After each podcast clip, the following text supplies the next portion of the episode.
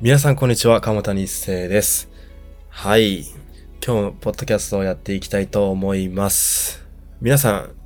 最近あの時間の使い方どうでしょうか？急にすいません。あのですね、先日、あの、堀江貴文さんのこの時間革命って本をですね、あの、読み直しまして、それでまたあの、僕も時間の使い方をね、あの、再度、あの、もう一回改めようと思いまして、今回あのね、思考の整理のためにもこういう風に、ポッドキャストを撮っているんですけど、あのーその中でね、結構印象的に残っているのが、この、自分の時間と他人の時間を区別するっていうところがあるんですね。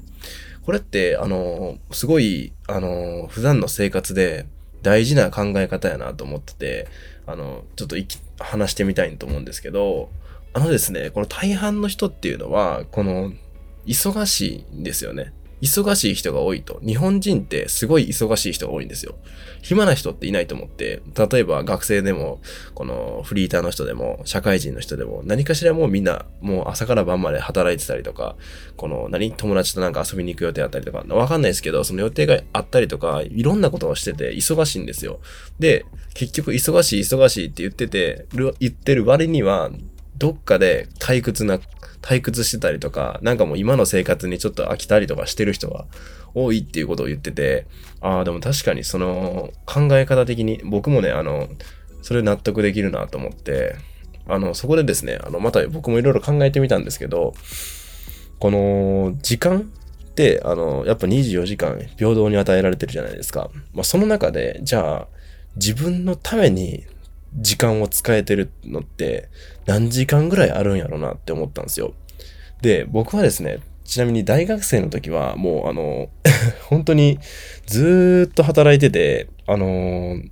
もうだからサッカーもやってた時も、サッカーの朝から練習して、夕方まで練習して、終わったらもうバイトして、みたいな。で、もう、で、夜中ぐらいまでバイトして帰ってきて、もう寝る。で、また朝起きてサッカー練習に行くみたいな感じやってて。で、あの、DJ やってた時とかも、あの、ほとんどずっと働いてたんですね。いろんなところでバイトしたりとか、飲食店でバイトしたりとか。で、DJ のなんか、練習もあまりできずに、みたいな。でも、バイトばっかずっとやってて、で、それって、めっちゃしんどかったんですよ。その当時って。大学生の時って、めちゃくちゃしんどいんどくて、ずっとバイトしてたんですよね。だからバイトの内容がしんどいってよりは、やっぱりこの、自分の時間ってよりは、やっぱ他人の時間に僕は生きてたんですよね。その当時っていうのは。で、それと変わって、まあね、あの、東京にあの3月から出てきてからは、あの、実際僕あの、あれです。あの、社会人というか、あの、普通にね、あの、一般企業とかには就職せず、あの、フリーランスで生きるってことを決めて、今やってるんで、実際言ってしまえば100%もう自分の時間なんですよ。で、別に僕、アルバイトとかもしてないから、あの、もう全然フリーランスで自分の、あの、スキルとか、そういう自分の営業とかでもう稼いでいくなんですっていう、あの、僕の生活のスタイルなので、まあ言ってしまえば、あの、休もうと思えば、1週間でも1ヶ月でも休めるわけなんですよね。でも、例えばさ、1週間休んでしまえば、その分の1週間どっかで僕は埋め合わせをして働かないと食っていけないわけなんですよね。だからこそ、あの、いろいろやっぱ考えるし、どうやったら、あの、飯が食えるようになるかとか、もっとあの、お客さんに満足してもらえるようになるかっていうのを考えるわけなんですよ。でもそれって、僕は、僕が自分自身で選んだ結果、や、選択やからこそ、あの、全然続けれて、それが実際、それ自体が全然苦にならないんですよね。だからね、あのー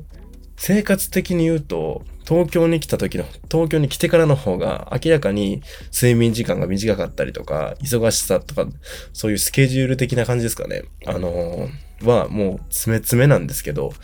一度もあの自分が忙しいって思ったことがなくて、だからそれって本当に今自分の好きなことをできてるんですよね。だからもう好きなことというか、もうそうですね、やりたいことを毎日やってるみたいな感じで。だからあの、イメージしてもらいやすいと、イメージしてもらうと、あの、なんか子供が、あの、めちゃくちゃもういろんなたくさんおもちゃがある部屋に、その、飛び込まされるみたいな。で、そしたらもうその子供たちって、もう無我夢中でそのおもちゃで、いろんなおもちゃで遊び続けるじゃないですか。その子、その時に、その子供たちの心理状況って、忙しい。え、今おもちゃで遊ぶので忙しいなんて思わないじゃないですか。で、だからそれと一緒で、だからもう僕はなんか仕事をしてるっていうよりは、もう自分の好きなことを毎日毎日やってるって感じで、で、この時間の使い方ってすごい大事やなと思うんですよ。だ、だからこれからも多分僕が多分しんどいとか忙しいって思う時っていうのは、この自分の時間ではなく、この他人の時間を生きてる時なんだろうなって思いました。まあね、今回あの、こういう感じで、あの、堀江貴文さんの、あの、時間革命っていう本をね、もう一回、あの、改めて、あの、これ実はね、1ヶ月、1年前か、1年前ぐらいに、あの、大阪行った時に買って、あの、一度読んで、それであの、まあ、あの、棚にしまい込んでたんですけど、たまたまね、あの、この昨日か、また読む機会が、読む機会があったので、あの、読んでみて、こういうふうにまたあの、時間革命をね、もう自分の時間の使い方を見つめ直すことができたので、まあ、こういうふうにポッドキャストを撮ってみました。はい。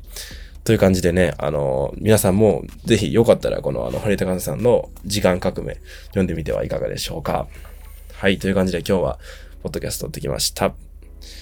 それでは最後まで聞いてくださってありがとうございます。それではまた次回。